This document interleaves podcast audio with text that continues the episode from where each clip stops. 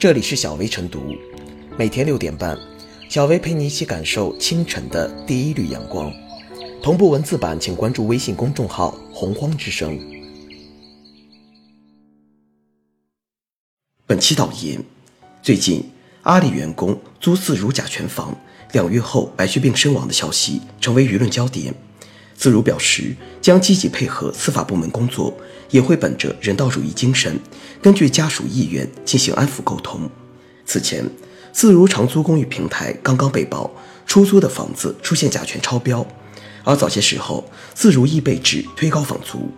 舆论的暴风雨下，拥有四十万间房屋、一百万房客的自如已然很难淡定自如。经由一个波次接着一个波次的发酵，阿里员工因白血病身亡这一个案，也必将呈现出风声鹤唳、闻讯色变的放大效应。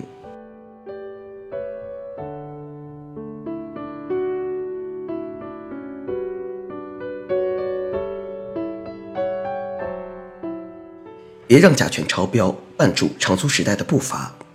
目前。还没有直接证据证实甲醛超标和白血病之间存在因果关系。正如医学专家所言，白血病涉及环境污染、基因突变、电磁辐射、病毒等，存在相关性，并不意味着室内甲醛污染必然导致白血病。据媒体报道，二零一五年，某孕妇入住自如公寓后确诊患白血病并引产，丈夫刘某。以室内空气中甲醛总挥发性有机化合物 TVOC 浓度超标，将自如告上法庭。其后，两级法院均以无法证明空气治理与患病因果关系为由，不支持诉讼请求。只是，我们同样也缺乏有力证据证明甲醛超标和白血病没有因果关系。类似恶性事件一再发生，难免传递给公众一个不良信号，加剧了宁可信其有的心态。希望这一次不再重演2015年诉讼请求被驳回的一幕，而是应该给当事人也给社会公众一个具有更多确定性的说法：室内甲醛超标与我们的生命健康究竟是什么样的伴生关系？两者的关联性是否足以致命？我们究竟该如何自处？特别是在城市化进程高速推进的背景下，城市房价持续高企。进城青年购买自住房的可能性越来越小，未来相当长时期内，他们仍将被动或主动面临一个长租时代。这种情况下，且不说舒适宽裕，至少也应保证用来出租的房屋是安全的，能够承载一个个年轻健康的生命。但从室内甲醛污染这件事情来看，目前相当一部分房屋的空气质量难以让人信任。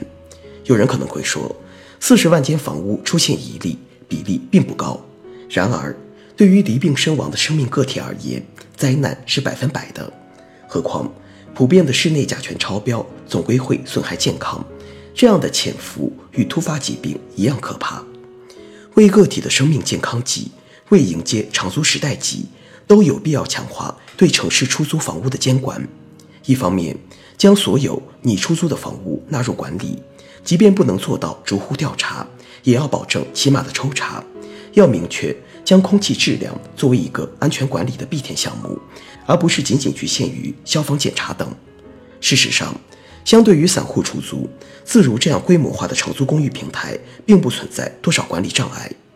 另一方面，也要延伸管理链条，溯及建设、家装上游产业，有关各方都要切实负起责任来，从板材、家具、油漆、涂料、粘合剂。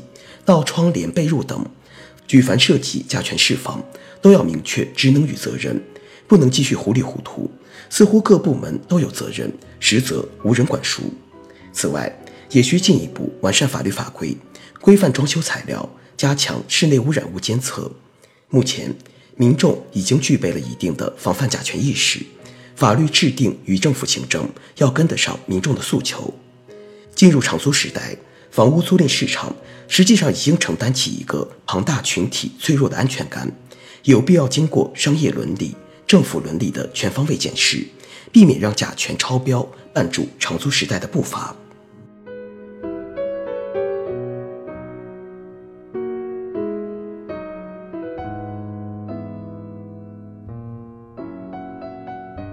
租房市场良性发展，监管亟待完善。今年以来。长租公寓问题不断，涨租、破产、租金贷等问题尚未平息，如今又爆出甲醛房，这些问题既影响租户合法权益，又影响行业健康发展。以甲醛房为例，谁来检测出租房屋甲醛更值得信任？甲醛超标究竟与白血病有多大关系？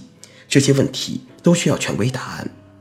甲醛污染与白血病的关系是个医学问题，但有一点是很肯定的。即出租房屋的甲醛，如果不符合我国室内空气质量标准规定，自如显然难辞其咎。问题在于，这位阿里员工家人当时检测了租住的自如房，结果显示甲醛超标，自己检测的结果是否准确是个问题。根据媒体对七款网购甲醛仪试验发现，这些检测仪无法提供精准的甲醛数值，即使如今再找专业检测机构检测。但过去了很多天，如今的检测结果未必符合当时的情形。也就是说，由于租户自行检测结果未必准确，专业检测时出租房屋室内空气质量或发生变化，再加上难以证明甲醛污染与白血病之间有因果关系，这或许让阿里员工之死后续很扯皮。而对其他租户来说，如何避免自己住进甲醛房，或者如何远离甲醛房，则是最为关心的问题。要想避免甲醛房损害租户健康权益，首先应在医学上科学论证甲醛污染与白血病的关系。搞清楚这个关系，既能引起房屋出租者和租户高度重视，也能为完善法规和监管提供科学依据，还能为司法认定提供权威依据。其次，进一步完善法规和租赁合同。虽然一些地方房屋租赁管理制度中明确不得危及人身安全，但规定比较模糊。同时，各地制定的房屋租赁合同示范文本在室内空气质量方面的约定缺失或者不够详细，这就造成了出租房屋甲醛超标问题频繁出现。再者，应明确谁来检测出租房屋的室内空气质量。出租者自己检测可以有，但由于可能造假，所以不能完全信任。专业检测机构也不少，但如果是出租者花钱让检测机构检测，不排除检测机构偏心。所以在出租者自检、专业检测之外，有关部门还应组织权威机构经常抽检。在实行租购并举、培育和发展住房租赁市场的当下，只有完善监管，确保出租房的安全性。才能促进住房租赁市场走向健康良性发展，让在城市打拼的漂族放心的租房。